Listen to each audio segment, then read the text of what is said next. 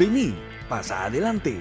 Esto es Opiniones Cuestionables, el podcast de la revista VoxBox, con Eduardo J. Umaña y Ricardo Corea. Esto es Opiniones Cuestionables, el podcast de VoxBox. Yo soy Ricardo Corea. Y yo soy Eduardo J. Umaña. Y ahora estamos con el episodio 2. Ya sí, oficialmente el 2, ¿ve? Sí. Eh, no oficialmente es el episodio 3, Cabal. pero ya en la línea que queremos llevar es el episodio 2. Esperemos que de aquí en adelante no sea necesario recordar El, número de episodio. Ajá, el episodio. Ahorita, ahorita hay que recordarlo porque hay que me- meter ese orden en... Este es el episodio 2 de nuestro podcast. Eh, en esta ocasión hablamos con Eduardo y, de- y discutimos con Eduardo eh, sobre música nacional y específicamente sobre eh, la reforma de ley que se intentó implementar para la ley de cultura sobre obligar a las radios a programar un 40% de música nacional. Ajá. Hay muchas cuestiones ahí, la verdad. O sea, yo, yo estoy a favor de apoyar al músico salvadoreño, pero una cuestión que nos estaba tocando y nos llamó la atención era que hacer- la pregunta que hay que hacer es que ¿habrá, ¿hay suficiente música en El Salvador? ¿Hay suficiente producción musical? Sí, para cumplir con esa cuota, para empezar, ¿verdad? No, no recuerdo que mucha gente haya dicho eso, sino que la gente estaba más preocupada porque les iban a imponer, imponer escuchar música salvadoreña y muchos lo relacionaban con que no era buena, ¿verdad? creo que en, en alguna medida en este episodio también nos, re- nos, nos encargamos o nos dedicamos a recopilar diferente información de gente que habló sobre este tema cuando se dio la coyuntura. De, habían notas periodísticas que reco- eh, recogían eh, información, por ejemplo, del presidente de ASDER, locutores Ajá. que salvadoreños que tienen años de ser locutores salvadoreños, eh, se dedicaron a también a escribir o a dar sus opiniones y algunos medios lo recogieron y nosotros lo recogimos de esos medios. Ajá. y los pusimos un poco en contraste. Encontramos por ahí notas de Factum, del Faro, pero también del Salvador.com o de la prensa gráfica. Hablamos sobre lo que la información que se estaba generando en ese momento y obviamente pues la pusimos eh, en contraste con lo que nosotros mismos pensábamos. Recuerdo que en ese episodio Eduardo Vos contaste que cuando, cuando escuchaste el- la noticia de primera mano lo rechazaste. Sí, o pensaste que no era una, buena idea Yo- y yo- luego nos pusimos a investigar más. Ajá, sí. y eso fue parte de- de- de- del punto, porque yo realmente, y ese quizás de, este, de los primeros capítulos, de los primeros, el primer capítulo quizás, Ajá. en el que sí fue una opinión cuestionable, quizás la mía, ¿verdad? Porque yo de entrada sí fui bien antagónico. Cuando leí la noticia o leí la discusión en Twitter, sí estaba bien cerrado yo de que era una idea tonta, la verdad. Una mala idea. Ajá, una mala idea. Por ese, ese prejuicio que yo tenía de que eh, no sobre la calidad musical, porque creo que sí la hay, sino que por la cantidad Sí, y la constancia o consistencia con la que los músicos hacen música, ¿verdad? Acá. Y creo que eso es lo importante de, de este capítulo. Definitivamente no estamos cerrando el- la puerta o el libro en ninguno de estos temas que estamos discutiendo y el de la música creo que es uno que eventualmente vamos a seguir tocando. ojalá, sí. porque nos gusta el mucho. tema nos gusta y por otro lado también es hablar de la industria musical en El Salvador o la ausencia de industria musical en El Salvador, que es un tema que pues puta, lo puedes, puedes discutir desde muchos ángulos, la verdad, desde el punto de vista de solo la producción, de qué tan redituable es, ¿verdad? Para los músicos. Para mí una de las cosas que fue importante en, en este episodio fue también analizar que si queremos construir industria, o si estamos hablando de construir una industria de música salvadoreña, es importante también tomar en cuenta la opinión de la empresa privada, de los, de- Sí. de, los empresarios, que para mí yo de entrada rechazo es como puta, no, no ¿para qué les vamos a preguntar? ve? Y esa es otra opinión cuestionable también que vos, vos, vos- vos tuviste que... Yo, yo la tuve que poner en tela de juicio, Ajá. sí, ajá, porque eh, siento, siento que a veces los empresarios los invitan a temas que no deberían invitarlos en, en otros ámbitos, no la música, en general, en otros ámbitos de la sociedad. Pero hay temas como este que si bien estamos hablando de algo artístico, de algo que tiene que ver con, con, con algo humano, digamos, la música al final construye identidad, construye sociedad de alguna forma. Pero si estamos hablando de industria, tenemos también que tomar en cuenta a los empresarios, por ejemplo, de radio. Ellos tienen que opinar y decir algo aquí. No podemos escapar del hecho de que para que exista industria hay tiene que haber dinero de por medio, tiene que haber un modelo económico. De hecho, por ahí creo que encontramos una nota de María Luz Noches en la que hablaba sobre las regalías. Creo que nos metimos a tocar un poco eso. Como que no llegamos a ninguna conclusión, pero sí lo mencionamos. Sí, es que es un tema complicado, pues, porque como le, no es como que está publicado cuáles son las tarifas o lo que pagan o lo que... Hay como mucha oscuridad. no es tan fácil encontrar información sobre eso, ¿verdad? Sí. La experiencia de nosotros al menos no no logramos llegar a, una, a, un dato bien conciso. También por eso que quizás ese tema queda un poco como al aire. No es porque no hayamos querido no, hacerlo o se nos olvidó, sino que porque realmente esa es la información que encontramos, no, no era como con, contundente. Eventualmente, como dijimos, hemos dicho en, en, ocasiones anteriores, queremos traer gente que sea experta, que nos pueda dar ese dato o esos datos.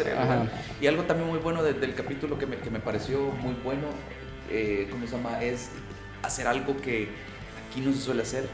Aquí cuando se propone eh, una idea de cambiar una ley o poner una ley diferente, como es diferente y es completamente nueva, mucha gente se asusta, mucha gente se pone bien antagónica. Y encontramos países donde sí han promovido eh, ideas bien parecidas a estas. bien parecidas a estas, donde sí han impuesto o sí han promovido de alguna manera la música nacional. Ajá, eh, un porcentaje de música nacional en la radio, o sea, países como Canadá o Nueva Zelanda, ¿verdad? Francia. Ajá, entonces eh, esta idea no es algo arcaico que está sucediendo en El Salvador nada más, o sea, eh, hay que leer, hay que, hay que ver el, y, si bien para algo sirve ver eso, eso, esos referentes, ¿verdad? Creo que eso fue lo que intentamos hacer, al final creo que como siempre no concluimos en nada, pero no, no nos sentimos con la responsabilidad de eh, dar soluciones a nadie. Es un problema muy complejo. sí, la, zafada es, llegamos a, hemos, hemos hecho las llegamos a preguntas que, que dejamos. Que nos parecen importantes en el tema. Y, lo último que quizás hay que decir antes de que, antes de que comience el, antes de que comiencen a escuchar el capítulo es que tengo que pedirles disculpas porque creo que me estaba recuperando de una gripe. Creí que no, no, se iban a dar cuenta, pero... De hecho, todavía estamos pensando que el nombre de este capítulo va a ser Música Salvadoreña y Los Mocos de Eduardo. Por favor. Así que ya lo vamos a discutir en el Consejo Editorial, en el Consejo Jedi. Eh, sin más que agregar, aquí está el capítulo 2 de Opiniones Cuestionables. El primero sería fake news y este... técnicamente el segundo capítulo. Hay que ponerle un nombre vergón, tal vez de alguna frase que salga ahora. Ah, sí, yo creo que esa sería una buena manera, fíjate, de una nueva, una buena metodología. Para... Eso era bien, bien vergón, pero en vez de estar pensando... Porque los titulares siempre son lo más difícil, el título de cualquier cosa. Siempre sí, lo más difícil. yo que sí. pero nadie es tan malo como Carla. Lo puedo decir grabando porque ya sabe que es verdad. ya sabe. No hablamos aquí, no hablamos mal de los de los escritores o editores que se van hasta que lo eh, hacemos. No con, no con el micrófono encendido. Cabal. Eh, entonces, episodio 2. Ahorita, por el momento, está apodado como música salvadoreña. Música salvadoreña. Pero realmente AKA. Queremos hablar. Todo, todo esto creo que está enmarcado, por así decirlo, ¿verdad? Con esta, ¿qué se llama? ¿Qué sería propuesta de ley? Reforma. Propuesta de reforma de ley. Ajá. Porque sería modificar un, inciso de la ley de cultura. De esa ley yo conozco poco. Yo en algún momento de la carrera la estudié por cuestiones así de... Pero creo que lo que estudié en realidad fue la, la propuesta de ley. De la ley de cultura. De la ley de cultura, porque esa propuesta la hicieron, la, la, presentó el FMLN, pero el FMLN la delegó a su propia comisión de, de cultura. Ajá. Entonces yo conocí a una de las dos personas que trabajó en esa ley. Ajá. Y ese fue el, Alan, Alan. Entonces ellos presentaron una propuesta que tenía, yo que sé, digamos, por decirte algo, 100 artículos eh, la presentaron y luego cuando se estudió en la Comisión de Cultura ya de la Asamblea, le quitaron creo que la mitad. Y luego cuando ya pasó a, discusión del Pleno, se modificaron otras cosas. Entonces digamos que la propuesta obviamente ya no fue la que se terminó aprobando. ¿eh? O sea que probaron o preaprobaron una, una versión de la ley y luego le cambiaron cosas. Es que así va siempre. Así siempre, siempre. Siempre pasa por una comisión. medio...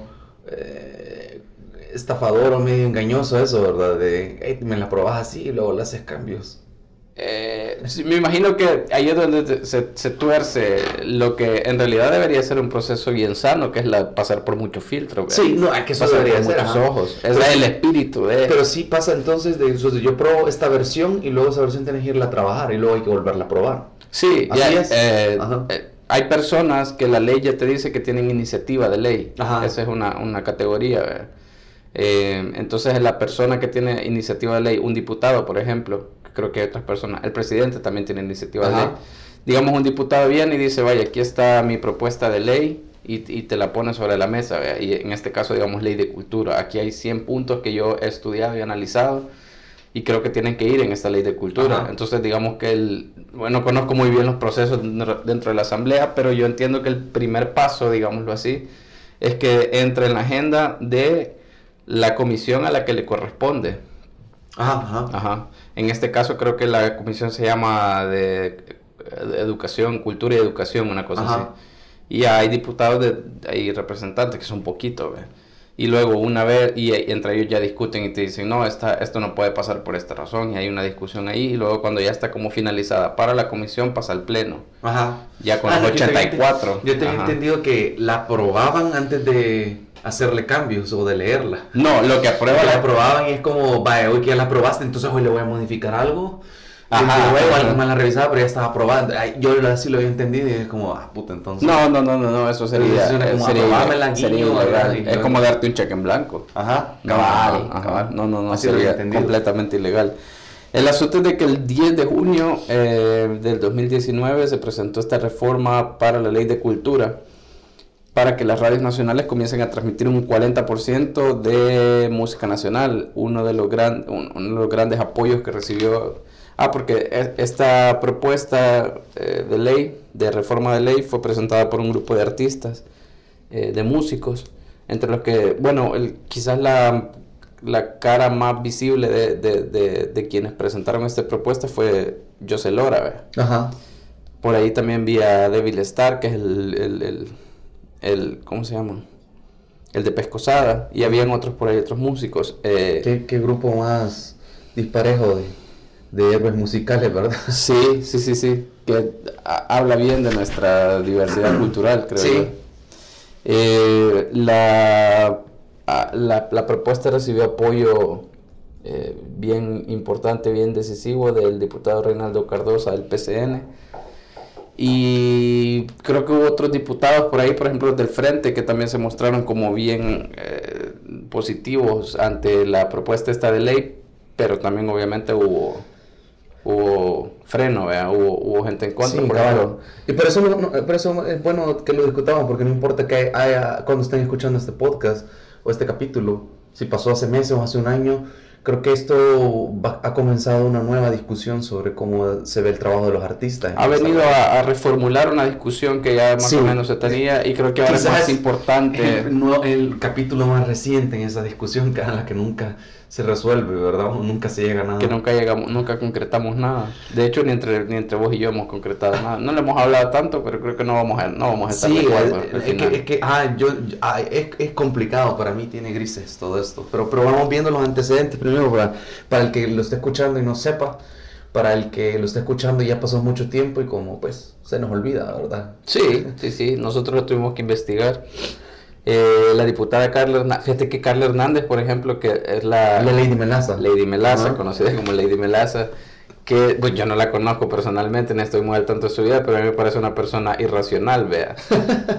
justamente por... decir? Me parece una persona muy cuerda. No, no, no, para nada, justamente por lo que pasó con lo de, lo de la Melaza. Y, y, ah, ella fue la que llevó una vez un megáfono a la al pleno y empezó a gritar cosas. Entonces yo dije, pues es una, mujer muy... Está un poquito... Sí, sí, digámoslo, sin ánimo de defender, creo que... Bueno, Pero fíjate que el comentario que yo encontré en las noticias de ella, eh, con todo y todo, me pareció bien acertado, porque ella lo que dijo fue, miren, antes de aprobar cualquier cosa, antes de ver cualquier cosa, estudiamos qué dice la ley de telecomunicaciones, que al fin y al cabo estamos hablando del espectro radial, pues algo tiene que decir esa ley eh, sobre esto. Eh, y luego, por ejemplo, hubo voces que definitivamente no estuvieron de acuerdo, como la de Manuel Flores, que es el presidente de ASDER, no está absolutamente nada de acuerdo.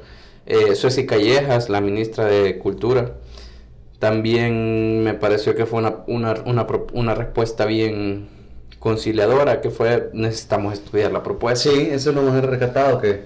que dijo, y, y, ella dijo con una auditoría privada, buscando que quien analice la propuesta lo haga sin tintes eh, ideológico, pero además sin tintes empresariales. Digamos que creo que esa es la, una solución bien sana. Y luego estaban los diputados de... El diputado de Gana, Mario Tenorio, que sí, él, él y, la, y la diputada Lucía de León de Arena, sí definitivamente no están de acuerdo con, con esta propuesta. Sus argumentos principalmente tienen que ver con cómo interfiere con el libre mercado. Yo creo que aquí, aquí en estos antecedentes es donde yo pondría el, el primer pero a los artistas. Y es que en la discusión que se generó en redes sociales, eh, me topé con una visión por ratos demasiado romántica idealista de todo este asunto del arte y de la música, que de alguna forma quería ver de menos o que, o que, o que trataba de bajar el nivel de, de, de, este punto que es lo empresarial. Y a mí me parece que si estamos hablando de una industria, tenemos que empezar a hablar en serio de una industria y eso tiene que ver con la publicidad y tiene que ver con el dinero y tiene que ver con empresarios, yo, nos guste o no nos creo guste. que ese es el problema de un montón de, de temas, de discusiones, eh, o, o, son bien eh, binarias o polarizadas aquí en El Salvador, uh -huh. o son eh, bien romantizadas, sí. bien idealistas de, de acuerdo. los pobres contra el, contra el contra dueño el del sistema, con, sí, contra sí, el sistema, sí. con el dueño de los Yo he pecado muchas veces de eso, pero no en una implicación tan directa como esto. Yo siento que que un músico me diga que el empresario no tiene, el empresario de radio no debería estar pensando en su negocio, me parece que, perdón, pero es una estupidez, o sea, Sí, a mí- y es una visión muy romántica de Exacto, ajá. Es que, es que, que solo sé, yo, yo pobre artista o yo pobre músico, yo pobre, po- yo el pobre contra el, el adinerado, ¿verdad? Sí, Que- ajá. o o yo sea, con mis ideales y la Ajá. música tiene que prevalecer porque el arte... Entonces, eh, ese es parte del problema, creo yo, porque el, y sí, ambos tienen culpa. Yo siento que los músicos o los artistas, digamos, solo se autoflagelan y es como nadie nos apoya, nadie nos, nadie, nadie, nadie nos está apoyando, ¿no? Y no, no hay lugar para nosotros, ¿verdad? Ajá. Y por otro lado, el, eh, y nos proponen. Y los que tienen control o poder sobre los medios, sobre mm, el mercado, llamémosle de manera general, son bien opresores también, son bien eh, egoístas. Es lo que hemos señalado un montón de veces, que tienen esa actitud todavía demasiado de dueño de finca. En finca, cabal. Ajá, ajá. O sea, entonces en ese aspecto, yo creo que ahí, ahí está el problema, porque ni los, los empresarios quieren escuchar al artista o darle su, su espacio, su valor, y los artistas no exigen su valor, no exigen para mí, por ahí va mi, mi opinión in- inicial de eso. Ahí entran los, cuando los yo lo- grises. Cuando yo lo Ujú. escuché, a mí que a mí que me impula la, la, la música y el rock y la, y, y la interpretación en vivo y todo eso, hasta tuve mi banda en la universidad y yo tuve mi pequeño sabor de cómo funciona la música acá en el país, ¿verdad? Ajá. O cómo funcionan las escenas musicales acá. O sea, yo entiendo todo eso, pero también a mí, a mí lo que me, me molestó fue que te quisieran imponer. Porque así lo sentí, es como, ah, me van a imponer 40% de, de música nacional, que es, entre comillas, no tan buena como el resto de música internacional, ¿verdad? Así lo sentí con toda franqueza, ¿verdad?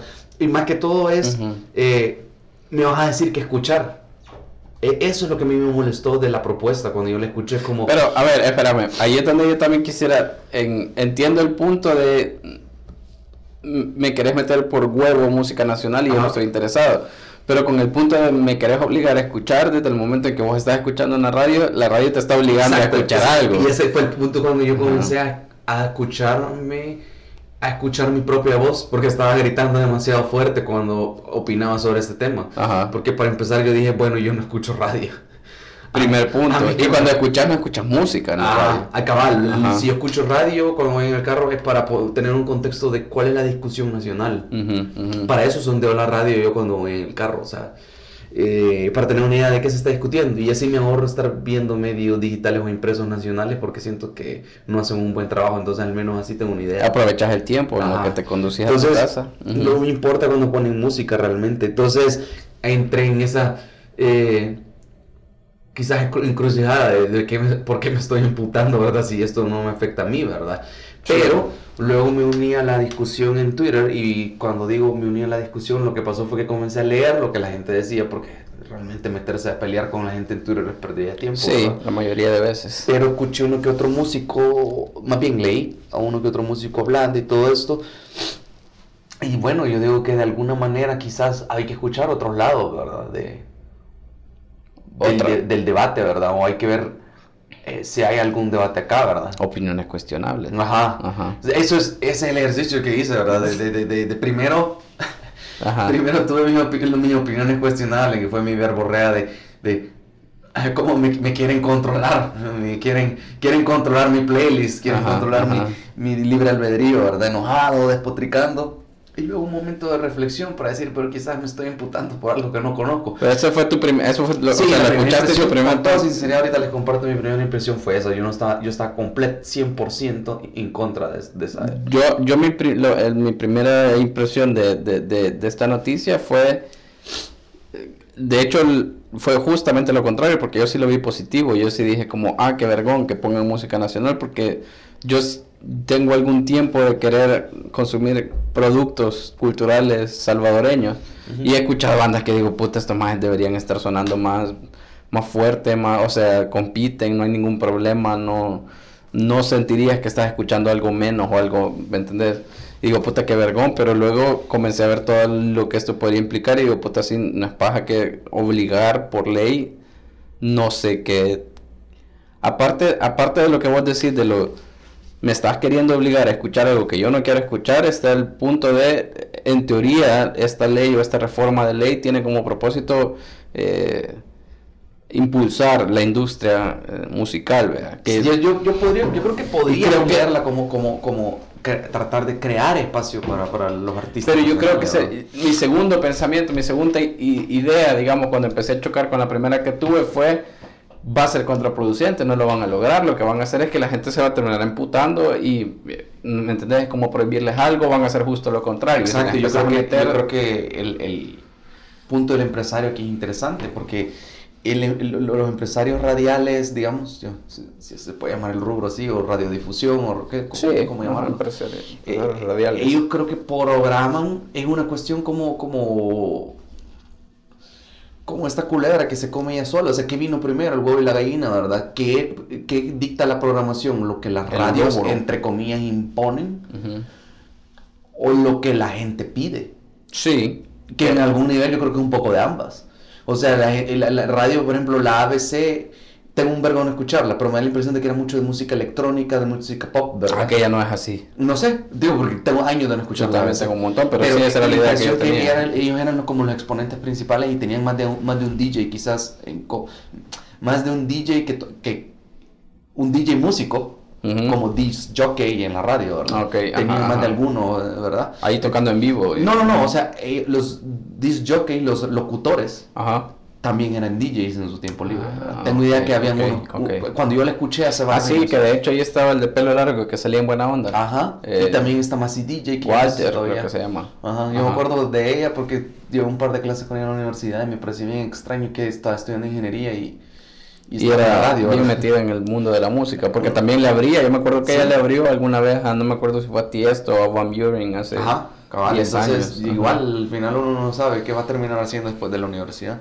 Pero y cada radio como que tiene su, su segmento, hay algunas que son como la, la cool, que son más reggaetoneras y cosas así. La urbana. Entonces, ¿qué es lo que... Y la urbana es diferente porque la urbana era el astral, ¿verdad? Eso sí fue como un golpe Entonces, las- e- a los metaleros del una- país. Sí, puta. Un golpe bajísimo. Puta, irónico, Sí, ¿verdad? sí, de, sí. de- de aquí donde están los restos del astral, la radio del rock. De las cenizas de la... De la Vamos a poner reggaetón, Vamos a puta, hacer. me Me recuerda a la, a la que te pasé aquel día, ¿cómo se llamaba? La... que combinaba metal con reggaetón. Ah, sí. Puta, una banda de, de Suecia o algo así, ¿verdad?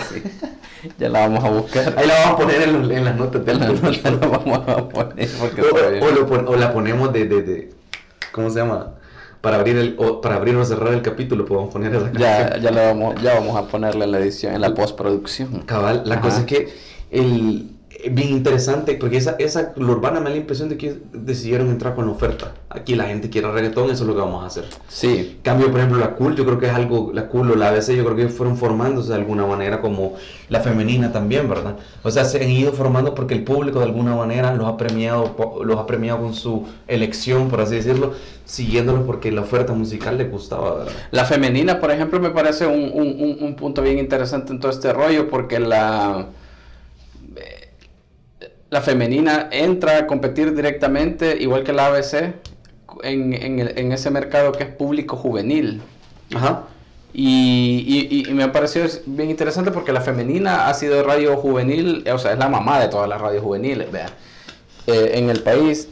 Y ellos no programan reggaetón nunca. Y Ajá. aún así se mantienen ahí con vida. Seguramente los niveles de rating de la femenina no son, pero ni la mitad de los que podría tener la urbana. Y, Sí, yo y creo la, que y la cool, vea. Pero ahí se mantienen igual la ABC. No sé qué está programando la ABC, pero yo creo que más o menos por el mismo rollo Yo creo que es una cuestión de percepción, esa- ese sesgo cognitivo, de, de- de esto es lo que yo escucho, puta, es lo popular, es lo bueno. Y cualquiera que escucha, yo creo que, los que cualquiera que le pregunte de la femenina, le- eh, eh, no, esta es la mejor radio, probablemente de Sí, las más que escuchadas. tienen- Quizás tienen no ese- es de las más escuchadas, pero No, yo creo que no. y, eh, porque a vos te gusta Y esa toda la gente que conoces Nadie la más. escucha. Y si nos gusta, a mí me, me, me, me me gusta la femenina mucho. Por, por eso, porque programa un montón de música que no está en otros lados. Exacto, a mí también, ajá, yo por eso, lo- bueno, ya casi no, pero sí lo escuchaba por eso, sí. No, es que en realidad ya dejé de escuchar mus eh, Sí. radio, pero cuando escucho radio, escucho la femenina. Y, y quizás por ahí viene mi, mi, mi, mi enojo inicial, ahí, ahí viene. De, de que a mí me gusta tener el control, yo sé en Apple Music o Spotify, de esto es lo que quiero escuchar. Y yo busco música eh, semanal, mensualmente ando buscando música. Entonces, que me, di- que es como que me dijeras, eh, Apple, en tu Apple Music va a aparecer eh, eh, esta, esta, el- del 100% de la música que escuchar al- al- al- a la semana, 40% tiene que ser de tu país. Ok. Es el crédito Sí. que te damos. O sea, el el- los créditos que tenés al usar mm, es nuestra plataforma es que tenés que cu- eh, escuchar 40%. Entonces, eh, ah, No, yo así sí, lo sentí. Yo, yo me desu- desuscribo en ese momento. Entonces- Sobre todo estás pagando. Cabal. Y yo en algún momento eh, también pensé, eh, ya, bueno, ¿a quién putas le importa la radio acá? Eh, ¿A qué más daba si la radio ya va a morir? Yo soy una idea que vengo manejando desde hace un montón de tiempo. Entonces, esos no iniciales creo que obligaban un poco que buscáramos un poco más de Y se han ido matizando. Ajá. Sí. Para, para, eh, para, para eh, esta discusión hicimos una pequeña investigación, ¿verdad? Yo por mi, por mi carrera, por, porque yo sí estudié algo relacionado con, con comunicaciones, estudié periodismo, sí digamos que tenía más a la mano los datos de- del impacto que la radio tenía a nivel mundial, Ujú. que sigue siendo el medio más escuchado, más, más, más consumido, perdón.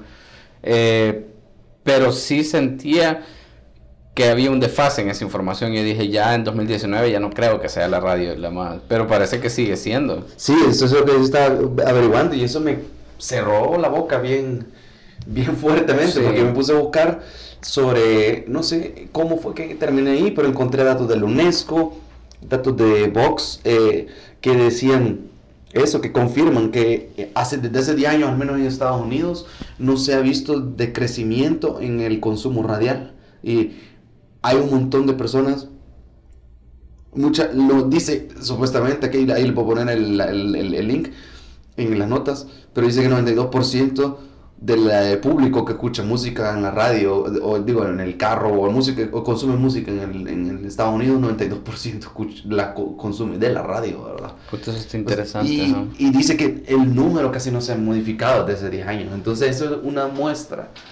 Y más si lo comparas con los datos de la UNESCO, donde no solo es el medio por excelencia que la gente tiene acceso, o sea, el 75% de la gente en el mundo, en, de países en vías de desarrollo, tiene acceso a radio. sí, sí, sí. Y a veces suele suceder cuando nos agarran estas eh, diatribas o estas eh, Encrucijadas. eh, estos pleitos, ¿verdad? Eh, juzga uno por su condición como, como león, ¿verdad? Sí, porque yo no escucho radio, no Pero creo tú, que sea uno tan cree fuerte. que su realidad es producto, es, es, digo, más bien es reflejo de lo que está pasando. Y realmente quizá lo estás juzgando desde tu, bien sesgado, desde tu punto de vista. Sí, sí, sí, sí. Porque solo porque a mí no me interesa la radio, solo porque yo no le doy prioridad, solo porque yo pago alguna plataforma para streamear música, no quiere decir que todo el mundo lo hace. Hay gente que ni siquiera tiene acceso a internet, tiene que andar pagando saldo. Vaya, pero si es fíjate que- pagas, si es que ocupa. Justo ese comentario eh, es bien, bien interesante porque en, en la investigación que hicimos nos topamos con varias notas eh, de diferentes revistas de acá, de nuestra competencia básicamente, pero les vamos a, los vamos a mencionar.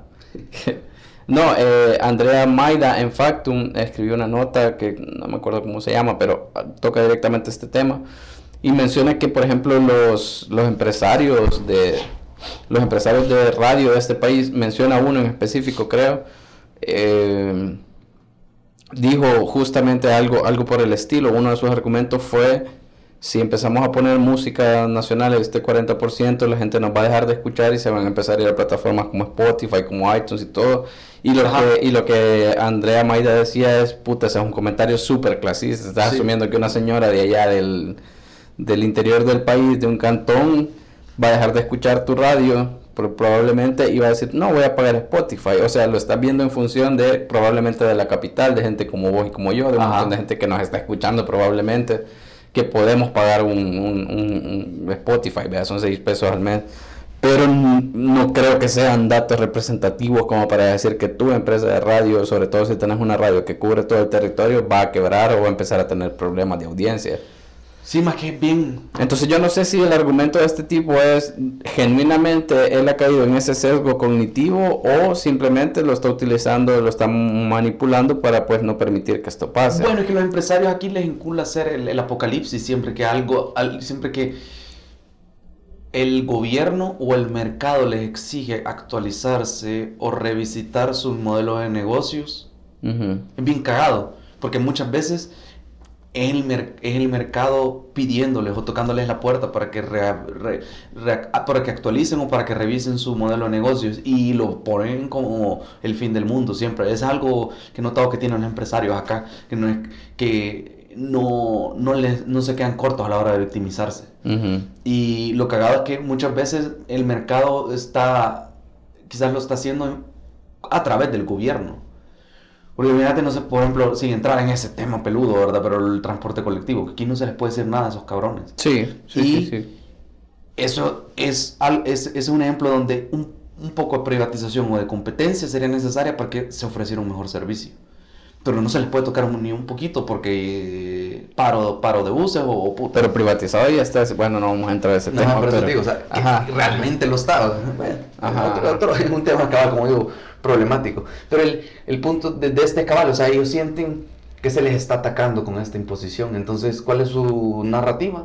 Es esta, y es una desubicada. Yo mismo la, la compartí en un momento. Y la verdad que si tú ves datos del UNESCO, datos internacionales, o sea, sin Estados Unidos, que es un país tan desarrollado con respecto al nuestro, la radio manda un montón El 92% Ajá. de la música que se escucha. entonces, Ajá.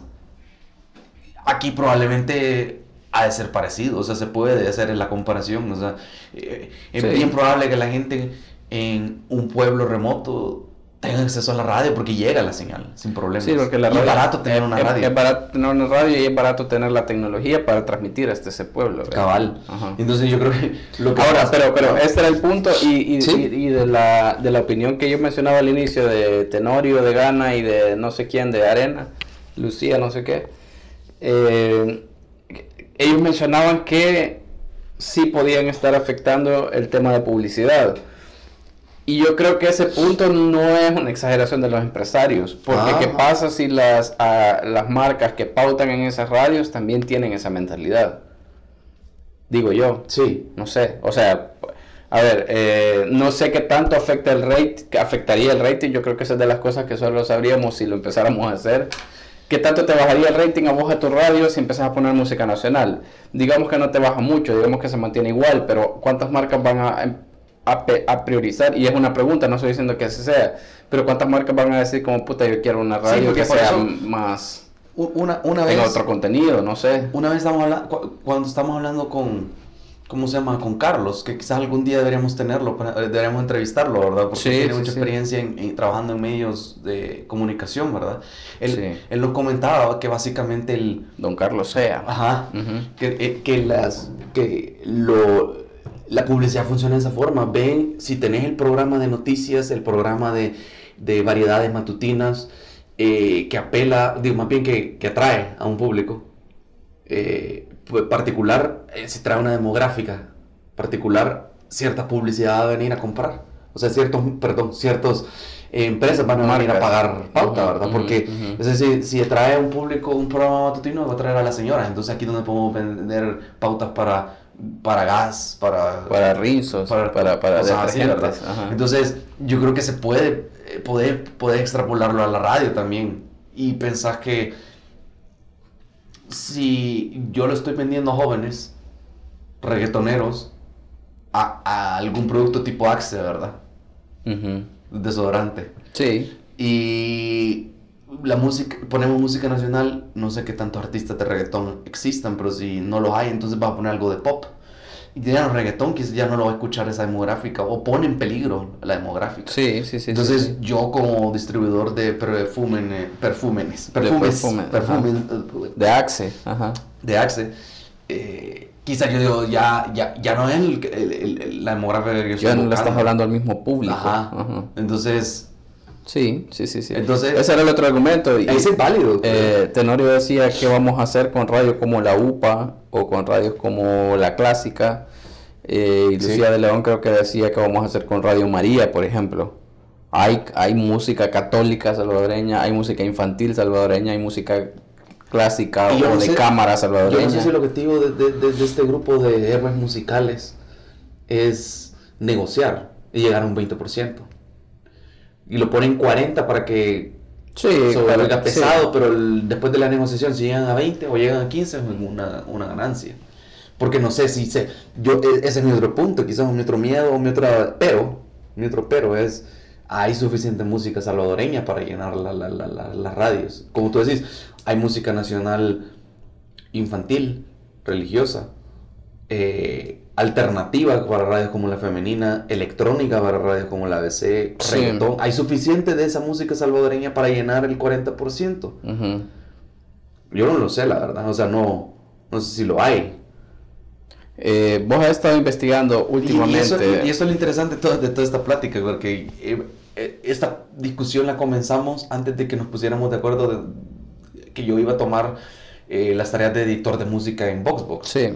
Y en parte, sin duda alguna, esta discusión no- nos motivó a repensar cómo íbamos a, a- a ver la parte musical, porque uno de los de las columnas, tanto escritas como proverbiales columnas de la, de la, de la revista, son en la música. Sí. Y nosotros nos dimos cuenta que celebramos mucho el, al antihéroe o ir en contra del sistema y nosotros mismos estamos dándole la espalda musicalmente ajá, A la música nacional, salvadoreña. No sí. le hemos creado el espacio. Y creo que el, como, no, como esta propuesta, al menos lo que está haciendo positivo, quizás a nosotros nos hizo reflexionar y pensar, hay que dedicarle un espacio a la música salvadoreña sin que nos obliguen o nos pidan. ¿Verdad? Sí. Simplemente hay que hacerlo porque es lo correcto, o sea, los músicos se lo merecen, ¿verdad? No podemos esperar que exista una industria musical o que crezca en El Salvador, en el Salvador si no se le apoya, ¿verdad? Sí, pero ahí creo que ya te estás metiendo en el eh, en esa otra discusión que tiene que ver con los otros medios que no somos radio.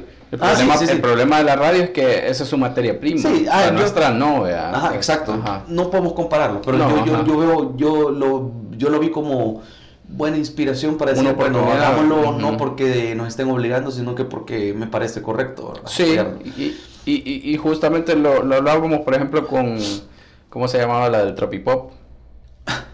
La, la, la, Jay, Jay Lee era, güey. No, no Jay- recuerdo.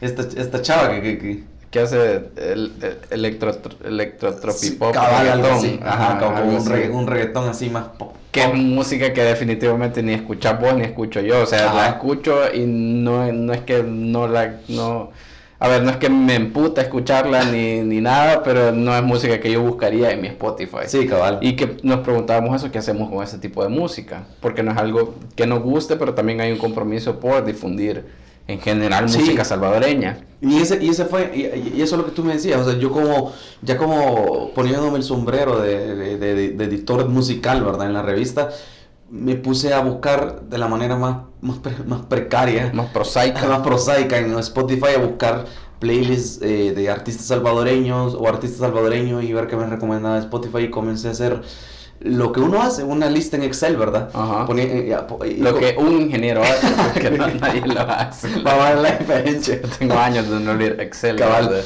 Entonces Ah. sí me puse a hacer una base de datos donde pu- puse, puse filtré por, por, por artista, el tipo de si era singles, eh, single eh, EP o, O álbum completo, cuántas canciones tenía cada uno de sus lanzamientos, ¿verdad? Y en qué año lo habían lanzado, para tener una idea. Y todavía estoy eh, Rastreando. creciendo la, la, la, la, base de datos que quiero crear, ¿verdad?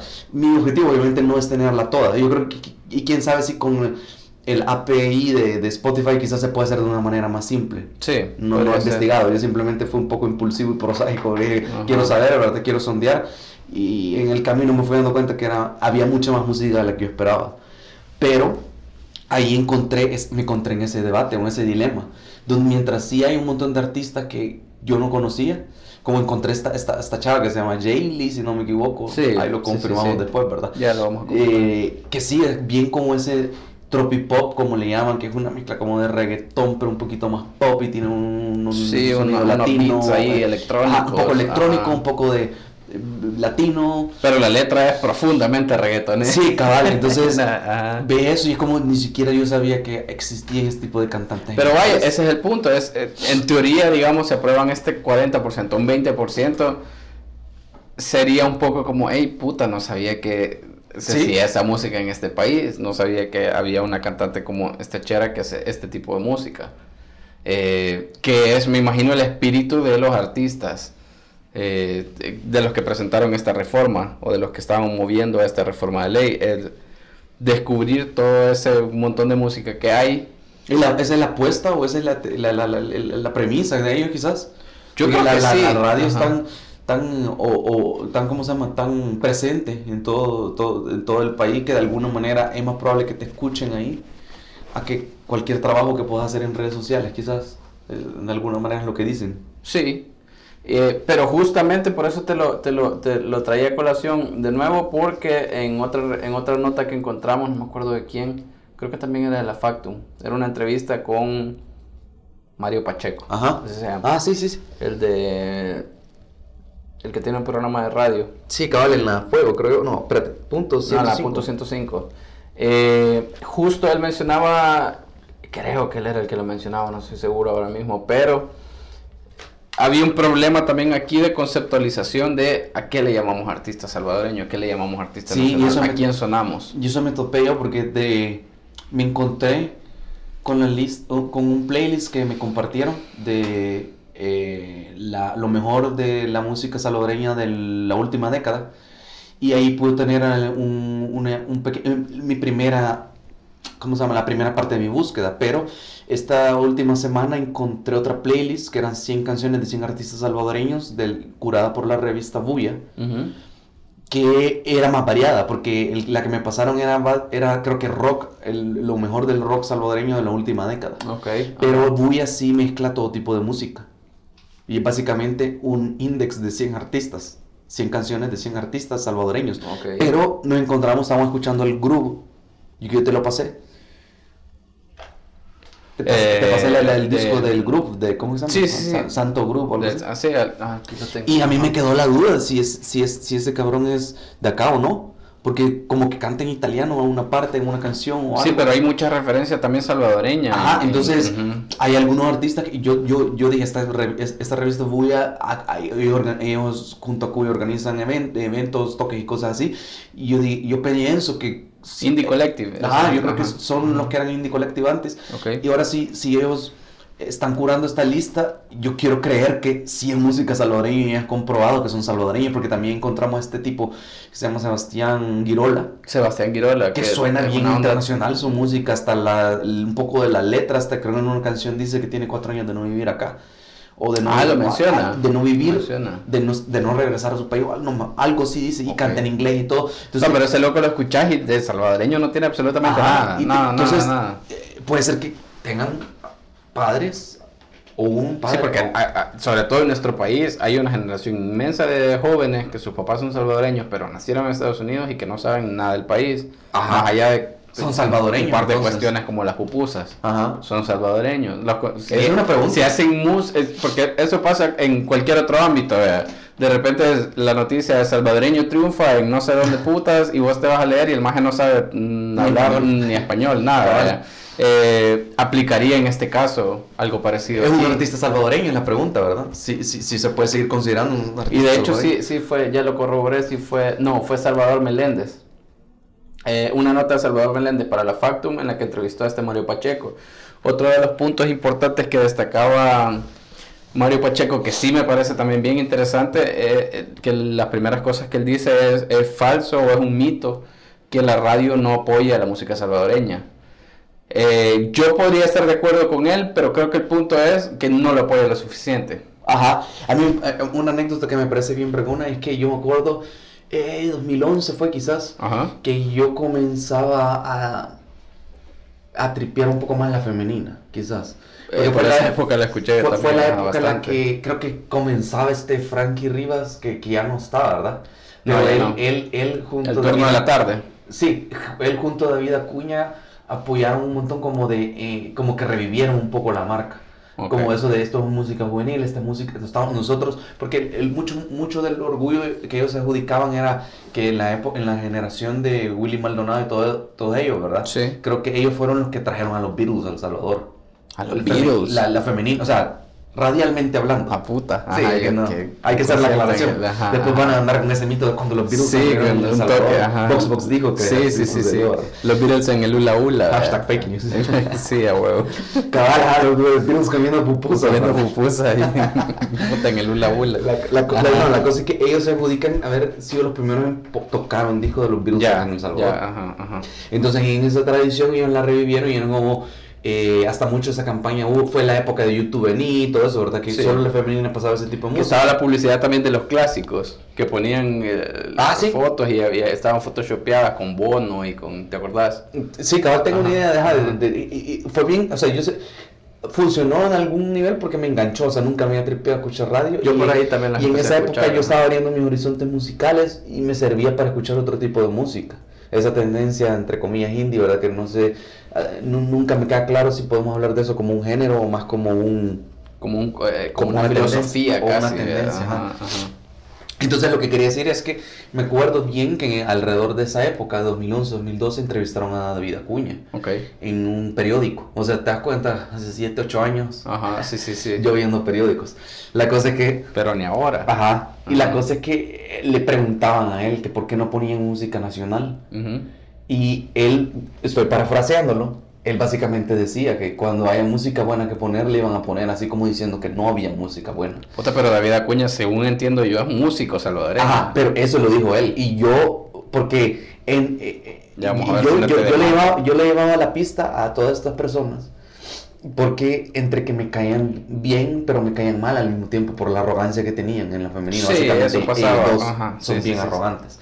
Al menos cuando están hablando en público en la radio, se devenían con cierta arrogancia, ¿verdad? Se ponían así como, nosotros somos los que sabemos de música. ¿verdad? Sí, sí, sí, a mí Y también me caía mal, pero al mismo tiempo decían, pero cumplen. Pero aprendí un montón de ellos. Exacto. Sí, sí, sí. Entonces yo creo que he aprendido a tener la madurez de decir, a mí me puede caer mal la persona, pero vamos a ver su trabajo. ¿verdad? Sí. Entonces, para terminar de contarlo, yo vi cómo la femenina cambió después de esa entrevista. Ok.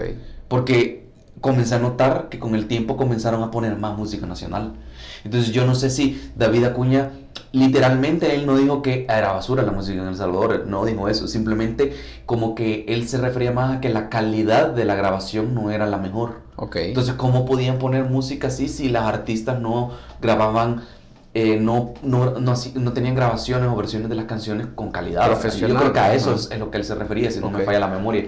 Entonces, eh, Y con el tiempo, yo no sé si también la tecnología fue desarrollándose al punto de que pues, con un teléfono puedes grabar una versión decente ahora de una canción. Sí. Quizás exagerando, pero si vos tenés una compu, también lo puedes, es, es más... Es mucho más barato. Sí, Y si tenés que invertir, invertir un par de dólares. Entonces, eh, eh, la femenina lo ha hecho mucho, hasta el punto de que en el 2010 del 2016 ahí hay un artículo de del Faro donde dicen, güey, ya, ya hasta lo, lo, lo señalan, en el 2016 se metieron por, no sé si por primera vez, pero se metieron artistas nacionales, ¿verdad? A la 111 del 11 que ellos hacen. Ah, la música sí, más ah, escuchada de del todo año, el la año. femenina. Ujú, sí, sí, Entonces, el, ya no me acuerdo por qué estamos hablando de esto, pero el, el, el, el- el- ¿cómo se llama?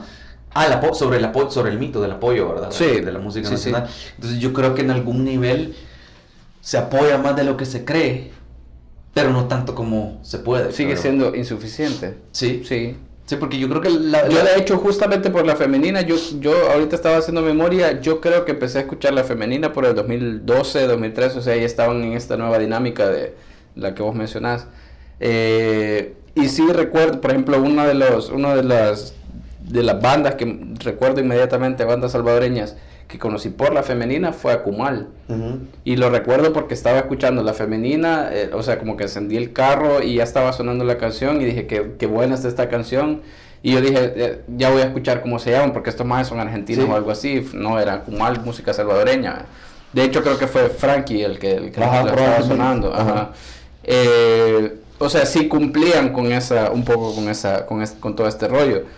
Además creo que más o menos en ese periodo de tiempo ha venido un cierto auge, creo yo, del, del movimiento de artistas salvadoreños. Creo que ha habido como más discos, más, no sé si igual es mi percepción, pero creo que más o menos del Sí, no me 2013 acuerdo. para acá ha habido como un... No me acuerdo yo desde cuándo es que cu- cuándo comenzó el Indie Collective. Porque ellos apoyaron, ah, eh, siempre han apoyado un montón al hecho de Recuerdo que que los artistas nacionales saquen su música original. que no te- la semana de no cover o algo Cabal. así se llamaba, sí, sí, sí. Y no sé si es porque yo ya me he metido un poco más seriamente a todo este rollo que yo tengo esa percepción, pero sí creo que ha habido como intentos importantes de hacer las cosas más profesionales. En Voxbox hemos entrevistado, por ejemplo, a, a Tónico 86, que es una banda también de acá.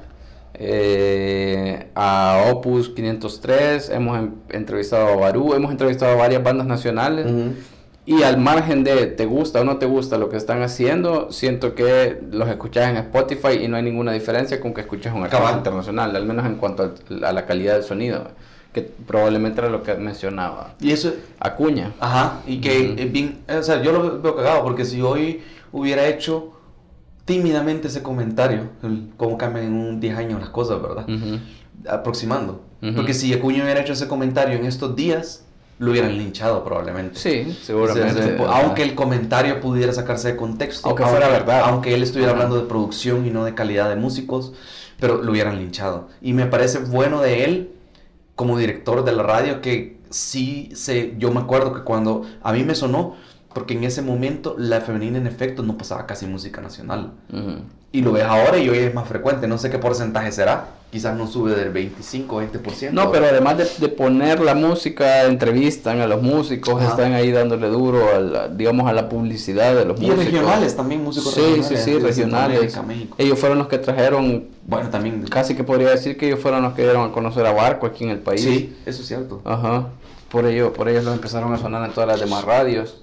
Y lo último que, que rescatamos de, este- de esta entrevista con Mario Pacheco fue que él di- dijo que potenciar la música no solo significa sonar en las radios, significa crear políticas que vayan desde el origen, desde la escuela. No sé si la cita textual lo hubiera... el- ahorita que lo leí suena extraño, pero entiendo el concepto, ¿verdad? Que es...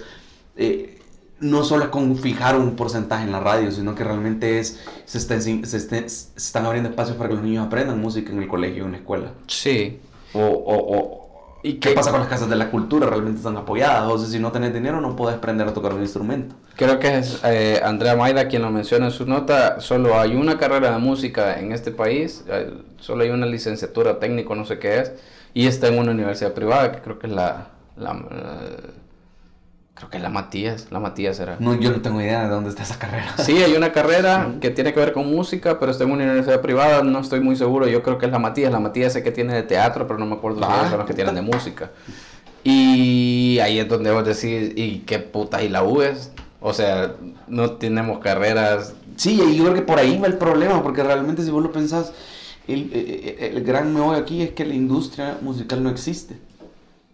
O yo creo, bueno, no sé si Yo creo que, sí existe, pero existe en un, es- en un estado bien precario. bien indie.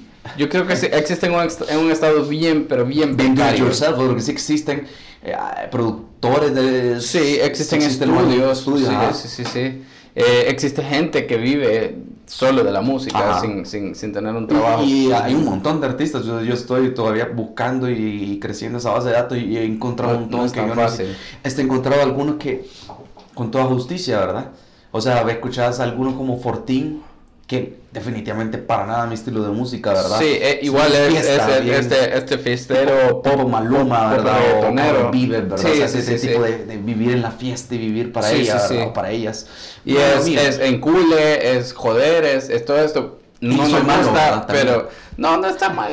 No, no, no, es como, como el Maluma y su canción de Soy Ah, Malo. sí, ¿verdad? sí, sí, de sí, soy sí, malo, sí, soy malo. Disculpame, pero sí soy, ¿verdad? Y las babies. Ajá, en las babies. Pero algo que es... Pero tiene... O sea, ese loco podría sonar en la cool, digamos. Ajá, e- es cierto, y eso es lo que yo, yo te comentaba. El Fortín canta bien, vergón. Sí. Entonces, Y tiene un nivel de producción bien interesante ajá, también. Ajá. entonces eso es bien...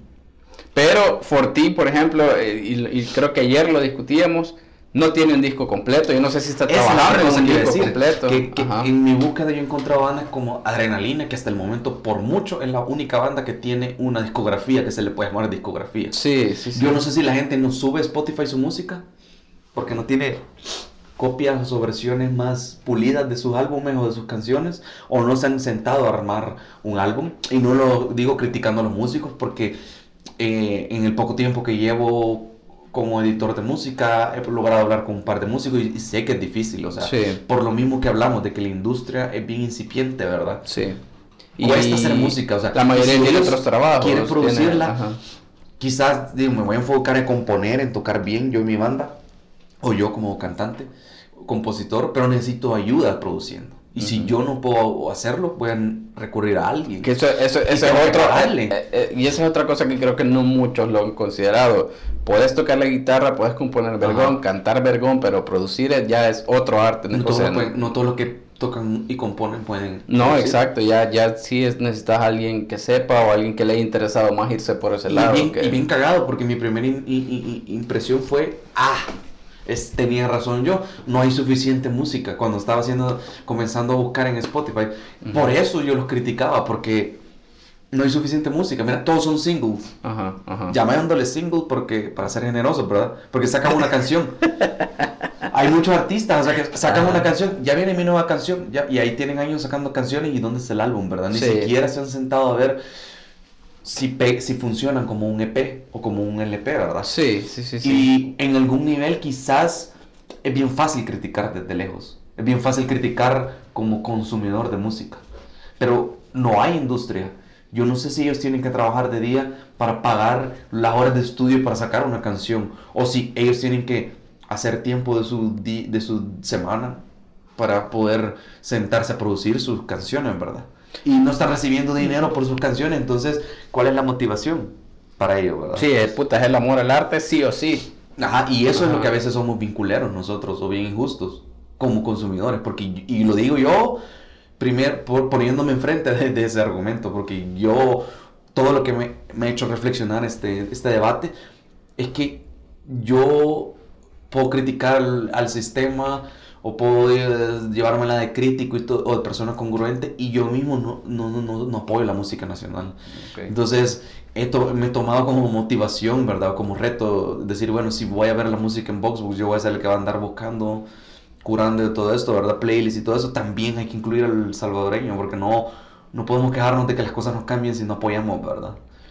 Y yo creo que eh, muchos eh, músicos quizás no se lo toman en serio, pero hay muchos que esos sencillos o esas canciones que ponen, quizás hay mucho esfuerzo detrás de ellos no sabemos su historia, ¿verdad? Sí. Porque la justamente hablando de, ese esfuerzo que hay, yo me he puesto a pensar en estos días, yo, yo no soy músico ni, ni, ni por joder, ni, ni por cerca, pero me pongo a pensar, si yo tuviera mi banda, por ejemplo, quiero sacar mi, mi disco. Eh, ahorita Eduardo se va a sonar. no quería que se escuchara, que yo le dije, yo lo dije. No, pero. Vamos a ser claros ahorita, vamos a ser sinceros. Sí, Segundo capítulo y me enfermé. Entonces. Así se va a llamar este episodio de música salvadoreña y los mocos de Eduardo. Ajá, cabal. Sinfonía de mocos. No, pero mi punto es este, que, o sea, yo tengo mi banda, eh, creo que tengo música mm, eh, propia, buena, y voy a hacer el esfuerzo por pagar un estudio de grabación. No puedo llegar a ensayar el estudio de grabación, tengo que tener un espacio donde ensayar. ¿A dónde ensayas? Tengo además que probar. Te pongo, por ejemplo, el caso del documental de, mm, de Molotov. Creo que eran los 20 años de Molotov. No, no, me, no me acuerdo qué era, pero era el, el documental que es muy bueno, que está ahí en YouTube. Eh, el, pri- la- el primer disco, o sea, no les voy a contar toda la historia, pero básicamente las primeras canciones, las canciones que compusieron su primer disco, la gente ya, ya las conocía de sobra porque ellos tocaban en un bar que existía antes en México, no sé si todavía existe, bien famoso que se llamaba El Bull. Eh, entonces los locos ya eran rockstar, o sea, ellos se subían Sí. a cantar y la gente coreaba todas sus canciones y ellos no tenían disco en ese momento, no, no- no existía Spotify ni nada de esto. Sí, la, la definición textual de. Como la vieja usanza, ¿verdad? La vieja usanza, cabal, el, el boca a boca. El boca a boca, cabal. Ni redes sociales ni nada. Entonces, ellos, e- y, y en una parte del documental ellos lo mencionan y dicen, pa- eh, parte de la razón por la que grabamos ese primer disco fue porque para la disquera era una apuesta segura. Las 10 canciones que componen o 12 que componen ese disco, la gente ya las conoce, las va a comprar, el disco lo van a vender. Y lo vendieron y fue así. Eh, obviamente, puta, no somos México ni por cerca en lo musical, estamos a, a, no sé, a un montón de años, pero ¿a dónde, a qué lugares va vos a escuchar música nacional? ¿A qué lugares va, va eh, una banda a decir, puta, tengo esta canción, ya la ensayamos, la quiero ver en público para ver, puta, si el público le gusta o no que- le gusta? y que afecta el, el- el mercado o el país, afecta un, un vergo. Aquí El Salvador es bien pequeño. Ujú. Estos son los momentos donde pesa un montón que el país sea pequeño, porque vos puedes ver cuál es la zona viva, digamos, nocturna. O sea, ese es el Gran San Salvador, digamos. Estos son como tres bares. Y es, Ajá. y el Gran San Salvador es la capital, básicamente. Sí. Y de nuevo, la parte económica. Un bar tiene que, tiene que pagar sus cuentas y tiene que ganar dinero porque si no, no es un negocio. No es caridad, ¿verdad? Entonces, en algún nivel a Republic le pasó. O sea, ellos, ellos comenzaron. Ellos, ellos sí eran bandas que tocaban covers, ¿verdad? Una que otra banda con música original, pero apoyaban mucho las interpretaciones en vivo de la escena rock. Eventualmente. De música propia. Ajá. No, de, ah, no, rock en general. Ok. Ah, mucho cover, había mucho, muy- mucho cover, mucho tributo, como le llamaban. Ajá. Pero eventualmente terminaron teniendo patines de, de salsa, de reggaetón, de, de, de tributos a Carlos Vives. y Eso le ha así. pasado también a, lo- a este bar, a, a Medieval, que tiene, También. tiene tres locales, tiene uno en Tecla, uno en la San Luis y uno en el centro. Eh, el de Tecla, tengo un amigo que es aficionado a ese bar. Eh, sí, igual, no se ha desvirtuado tanto, pero sí, aquel me ha contado que de repente hay, por ejemplo, toque de reggae. Hay Tienen que toque hablar, de... que y- cuando y- Medieval era cuando Medieval es profundamente metalero. Ajá. Ajá, tiene de repente toque de reggae, toque de... O balada rock, vea, pero vos vas y puta canciones que nada que ver ya con el concepto. Pero hay que La ser- gana de vender. Va lo que pasó con Astral. Eso es lo que pasa en el país. O sea, la gente que realmente le gusta y apoya el rock, la escena rock de cualquier tipo, música original, rock original, no es tan grande como en otros países. O lo que apoyan son bien pequeños, no es Eh, suficiente para eh, sustentar eh, una eh, industria. Es, es nicho. Ajá. Ajá. Entonces, Vaya, pero ajá, común eso también música- tiene que ver con cómo... La gente anda buscando música para, para parrandear el fin de semana. O el clásico, entre comillas, trovador, ¿verdad? Haciendo los covers que ya nos, todos, nos, cono- todos nos sabemos. De ¿verdad? música ligera, de... de enanitos verdes. Sí. de los que ya estamos hartos, ya Sí. está, pero- Ya está me emputa, y ya, por eso no voy a bares ya, porque ya sé, ya me puedo... La chispa adecuada. Sí, la chispa adecuada, ya, música, música- música, de Godines. Música ligera, cabal. Ajá, bien música dicho. de Godines. El- a mí me cae mal porque, puta, yo creo que música ligera no es una mala canción. De hecho, es una de esas canciones vergonas porque es simple, es sencilla. No, pero ya me tiene Pero la- ah, yo no la tolero, o sea, yo de esas canciones que No, ya no la yo, tolero, ya no la paso, o sea, la he escuchado tantas veces que ya Igual que la chispa adecuada, o sea, la escucho y me da Sí, un no, ya de no puedo. dolor de cabeza. o- Igual los Enanitos Verdes, que nunca me han parecido una mala banda, pero sí, ya estoy harto de básicamente se las mamaron, ajá, se mamaron esas bandas. y esas canciones. Entonces, Ah, esa era la otra pregunta, ya me acordé, la otra pregunta que yo tenía, que no me queda claro, al- a, lo mejor leyendo cuál es la propuesta me quedaría claro, pero el punto es, si estás hablando de 40%, te referías a un 40% en total de lo que se, de lo que debe sonar, del 100% de música que suena en la radio en El Salvador, Ah, tiene que haber un 40% o es un porcentaje por radio. ¿Cómo se distribuye eso? Interesante, yo no lo había tripeado de esa forma. O Vale, sea, porque, ¿qué pasa si como yo- está postulada ahorita la propuesta del cambio de ley, cabe que se interprete de esa forma. De, De que, de que el 40% sea nacional. De, ajá, de- de lo que todas las radios la programan radio en una sola canasta y saquemos el porcentaje. El 40%, exacto, porque en, en ese caso, por ejemplo, eh, yo soy empresario, tengo un vergo de pisto, pongo una radio y va a ser una radio 100% salvadoreña, no vamos a programar absolutamente nada de afuera de ningún lado, solo música salvadoreña. Probablemente esa radio cumpliría el 40% por ella sola, o Sí. digamos que no el 40%, Ya, bueno, ajá. un, un 35%. Abona- Abonaría un montón, digamos. Ajá, ajá, le bajaría un montón. Podrían haber radios que nunca programen música Cabal. nacional y el 40% se estaría cumpliendo.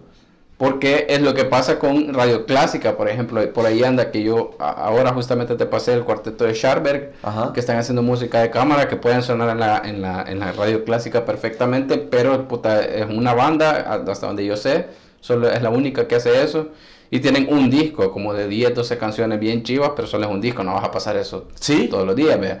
O Radio UPA, no sé si alguien hace música infantil, yo la verdad es que no lo sé. O Sí, lo que sucede, por ejemplo, láser en inglés. ¿Cuánta música en inglés se hace? Yo sé que se hace, pero ¿cuánta música realmente se hace en inglés salvadoreña? Sí, es que no da, no da el, el- abanico de oferta musical, no da para esto. O sea, Pero por eso te digo, de repente alguna radio como láser en español podría estar, podría su- eh, asumir, digámoslo así, el porcentaje de la, de la láser en inglés y la láser en inglés nunca poner música salvadoreña, pero la láser en español sí, yo no sé cuál es el, el, el acuerdo en ese sentido, cómo se debería de interpretar. Y, y la cosa un poco, lo- a a veces a mí me parece que es hasta lógica, porque la música nostalgia, que, que es lo que el láser hace, cabe un montón de esta música como de los vikings y todo eso, ¿verdad? Pero no sé si la programan. La láser en español. Ajá. Sí, Sí no, no, no, no sé si las programan, pero sí entra perfectamente Ajá, y- y- de, la, de la época de oro del Y Salvador. eso es bien cagado, porque si la pones, ese tipo de música, de esas bandas que emulaban a los Beatles, ¿verdad? En los 70s, 60, Sí. ¿verdad? ¿Por qué llorar? Emulaban o copiaban, o, pa- O, o traducían. paro- parodiaban. No, yo creo que no parodiaban, yo creo que Sí. traducían. Sí. Eso era. ¿Cómo se? Ocupaban como, como los raperos que ocupan el, el, el, sample. el sample, Hacen un sampleo. Puta, pero un sampleo de 3 minutos, de, de 3.25 que dura la canción. Cabal. Entonces, a veces tenés que llegar a.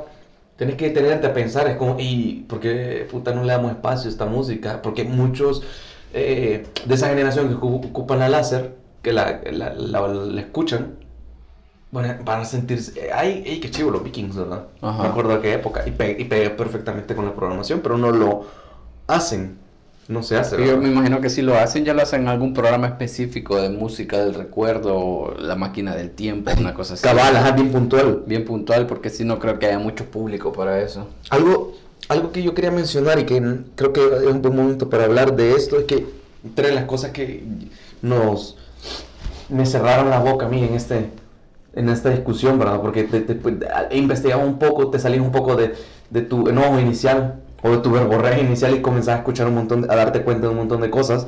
Es que no es el único país donde se ha sugerido o se ha propuesto hacer esto. Hay un montón de, de antecedentes internacionales donde se aboga por esto, porque existe un porcentaje dedicado para apoyar la industria nacional, ¿verdad? Ujú. Y tenés en Chile, creo que ya, ya lograron fijar el, el, el, el 20%, ¿verdad? Lo de Chile me parece bien interesante. No, yo creo que ya está, yo creo que ya está, ya está establecido.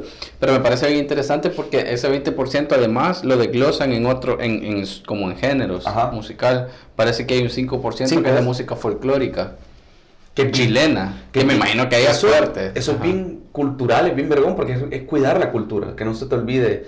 Te gusta o no te gusta, al menos ahí No, está. es para parte que- de la identidad, Ajá. de la, sí, sí, sí, es parte incluso del patriotismo, del, no sé, de la civil, de esa materia de moral y cívica. Cabal, y logramos encontrar que en Francia es el 50%, en Canadá 35% y en Argentina 30%. Esto sí, ya, pro- esto sí ya, ya funciona así, vea, no es que estén proponiéndolo. Ajá, ya, ya entonces- funciona así. Francia un 50% me parece.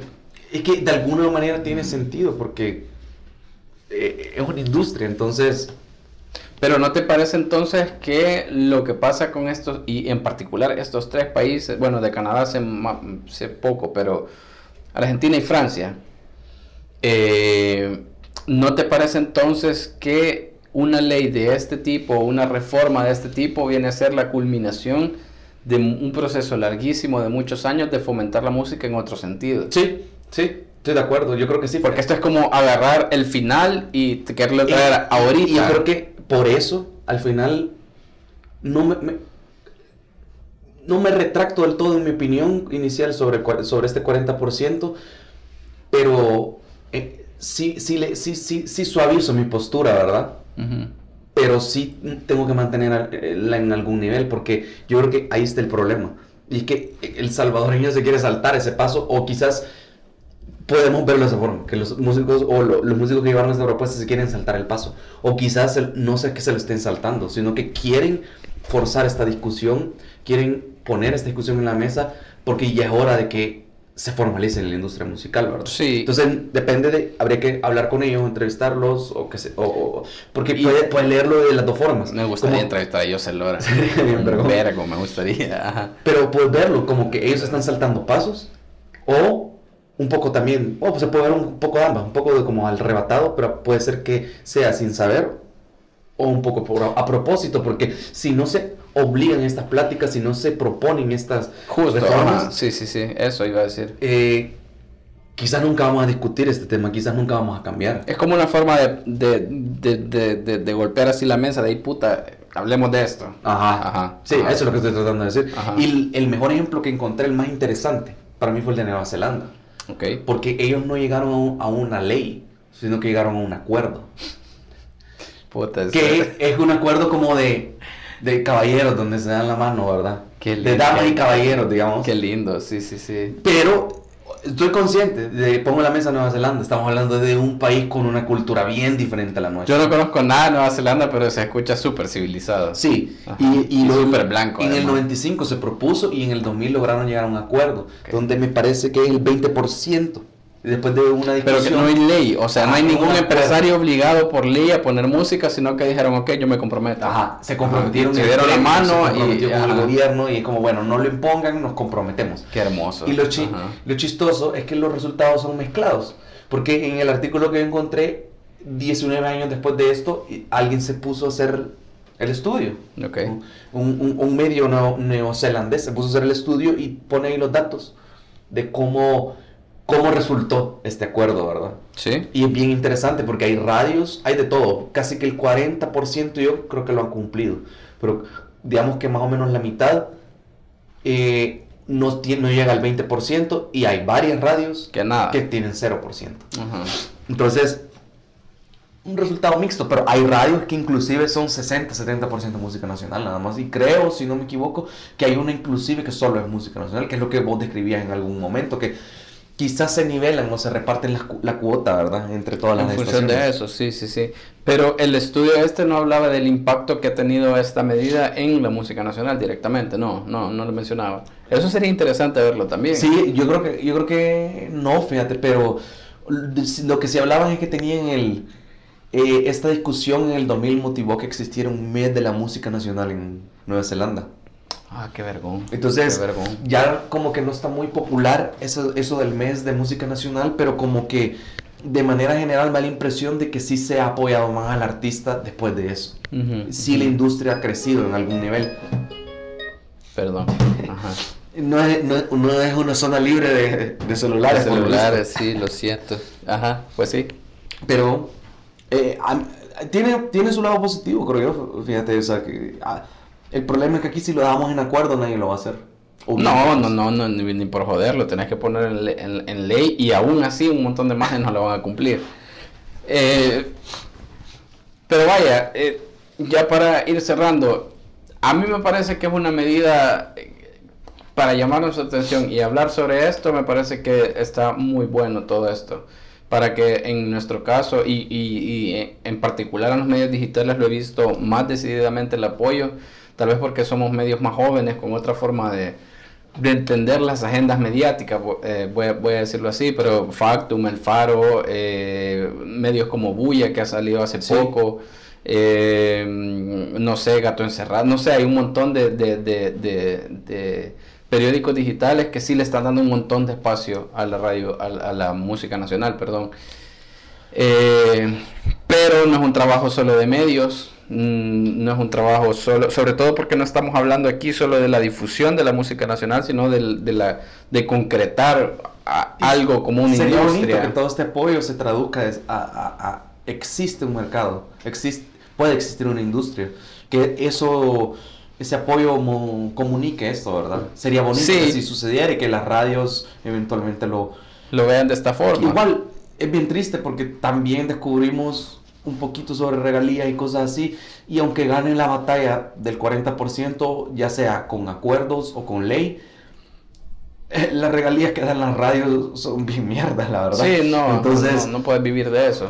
digamos que sirve para tener más exposición o que más gente te conozca, pero de nuevo no, no es como que resuelve los problemas de los músicos porque hay, hay registros de, de los pleitos, eh, como disqueras internacionales han tenido pleitos con las radios de acá y aún las radios del gremio o Aster ha sido bien mierda, o sea, como que no le ve el valor a pagar música internacional, ¿verdad? ¿Qué era lo que decía la nota de María Luz Noches en El Faro? Que eran como mil, como algo así como mil quinientos dólares, poner Al, al año, ¿verdad? al año por toda la Por música. poner toda la música del mundo, del mundo. Y, y los empresarios Y de aquí dijeron, puta, qué caro. Aún así, entonces, si ¿Qué, dicen qué puta querés? si dicen 1500 eso- dólares. Para una empresa no es nada. Y de acuerdo, a ese, de acuerdo a ese artículo, lo triste es que cuando ellos quisieron presionar a las disqueras internacionales, dejaron de poner música, eh, ¿cómo se llama? Música internacional. Ah, es que los, los castigaron, los, los sancionaron con 15 días sin poderlos, sin poder reproducir nada. Ajá, ¿y qué es lo que, qué es lo que hicieron? No hay problema, vamos a poner música nacional, como diciendo... Aquí está esto, aquí está la banca. Ajá. Entonces, eso es lo que me entristece de esto, que aunque logremos, aunque logren hacer un cambio o motivar un cambio, si llegan a tener su espacio en la radio los músicos nacionales, creo que van a tener más exposición, pero quizás no mejore mucho su situación económica, ¿verdad? Porque Sí, creo que hasta el día sí. de hoy ese tipo de cosas, aquí, aquí yo no sé si serán en el mundo, pero cuesta ponerle valor a las cosas etéreas, creo yo, ¿verdad? Sí, es O sea, complicado. si no lo ves como un producto que podés comprar, Si no lo ves como una camisa, un par de zapatos. o un eh, plato de comida. no, es- el salvadoreño en general le cuesta pensar, voy a pagar por algo que no puedo tocar, o algo que no me puedo poner, o algo que no puedo usar, ¿verdad? Sí. Cuesta darle valor y es bien triste en un país donde muchos hemos estudiado en las universidades o muchos somos profesionales, creemos que nuestro trabajo vale algo, queremos creer o creemos que nuestro trabajo vale algo, nuestra experiencia vale algo, Sí. pero no le mostramos esa empatía o esa o, o- o esa caridad, no es caridad, es ¿cuál es la palabra estoy buscando? No, no mostramos esa bond- Solidaridad. solidaridad. Ajá. No, con músicos, con artistas. Ellos también, es, es- es- su esfuerzo musical, artístico de todo tipo, tiene un valor también, ¿verdad? Sí, y, sí, es- sí. y eso es algo que creo que tenemos que irnos quitando esa idea El, de... el componer una canción es un, un valor que yo creo que simplemente no se puede pagar, sea Ajá. buena o sea no mala. le, no le ponemos mucho énfasis. Hoy sobre todo, abrir Spotify y ni siquiera tenés que pagarlo para tener toda la música del mundo y de que la historia. querrás, o YouTube. Y es ajá. fácil perderle valor. Y eso también es, eh, eh, es otro de los mitos que hay que combatir, el que, eh, puta, en YouTube puedo escuchar la canción que yo quiera a la hora que yo quiera y sin pagar nada, y es, puedes escuchar la canción que querrás cuando querrás, pero si estás pagando, y estás pagando con tu, con tu información, con tus Sí. datos, con tu presencia, Y hoy te lo está haciendo estás saber. pagando. Y hoy te lo estás haciendo saber más YouTube porque te están poniendo anuncios. Te están poniendo un montón de anuncios, entonces si estás pagando, lo que pasa es que no estás dando dinero directamente. Cabal, es que todo tiene un valor. o Y, sea, y, y en muchas ocasiones yo, pref- yo como en Spotify, yo prefiero pagar Spotify, puta, porque lo puedo hacer, vea, en parte por mi privilegio, pero Cabal.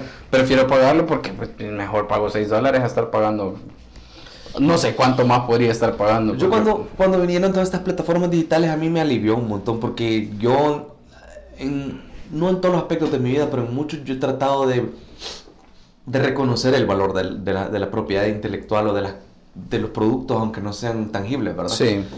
Y me gustó poder tener una manera de premiar o de darle a los músicos dinero, porque yo por mucho tiempo todavía, creo que hace 5 o 6 años compré un disco, un, un CD. Ok. O sea, me, me quedé comprando solo los CDs de una o dos bandas que son mis bandas favoritas ¿verdad? para apoyarlos de alguna manera. No son bandas nacionales. Ajá, ajá. Tengo que ser sincero, ¿verdad? Sí. Pero eh, Spotify y, y Apple Music, entre otros, ¿verdad? A mí me parece que es, es un una buena manera de... de- de- de- me a mí me da tranquilidad saber que aunque no será la mayor cantidad de dinero la que les cae, pero cuando yo escucho la música que me gusta de la Sabes que me gusta, pagando, sé pues. que Sí. eh, eso se traduce en algo. Mientras más yo escucho un álbum que me gusta, se traduce en algo para el artista. Entonces, mientras yo pienso que sí tenemos que demostrar más solidaridad con nuestros artistas y apoyarlos, también ellos tienen que eh, aprovechar los, los medios y las plataformas que existen, ¿verdad? No dejen de estar en Spotify, no dejen de hacer el esfuerzo por subir su música si pueden o si Sí. realmente creen en eso, porque... No, y nosotros Sí. sabemos que es complicado, es súper complicado, pero puta, por algo hay que empezar, vea. Sí, y si están ahí, nosotros los ponemos en... el- Digo, yo los pongo en mi base de datos. Ajá, En mi ajá. Excel. Ah, en tu base ingenieril, en tu forma ingenieril. Sí, porque yo en un papel lo haría. Eh, Así eh, Yo creo que más o menos hemos agotado el tema. No, me gustaría decir que nos vamos a comprometer para ten- traer a Yuselora para volver a hablar de ese tema ya con alguien que esté directamente en eso. eh. Si alguien lo conoce. Traemos a José Lora y al, y al de Asder, a no sé quién Flores. Y que, y que, que Y se agarren a vergazos. que se puteen, ajá, que se agarren sí. a vergazos aquí. Y te, vamos a traer cámaras por si se dan verga. Sí, cabal. No podría ser de otra forma. Chivo, entonces terminamos este segundo episodio que se va a llamar Música Salvadoreña y los mocos de Eduardo. bueno, si no, te- si no tenemos de otra. Ya estuvo. Esto fue Opiniones Cuestionables, el podcast de VoxBox. Hasta la próxima.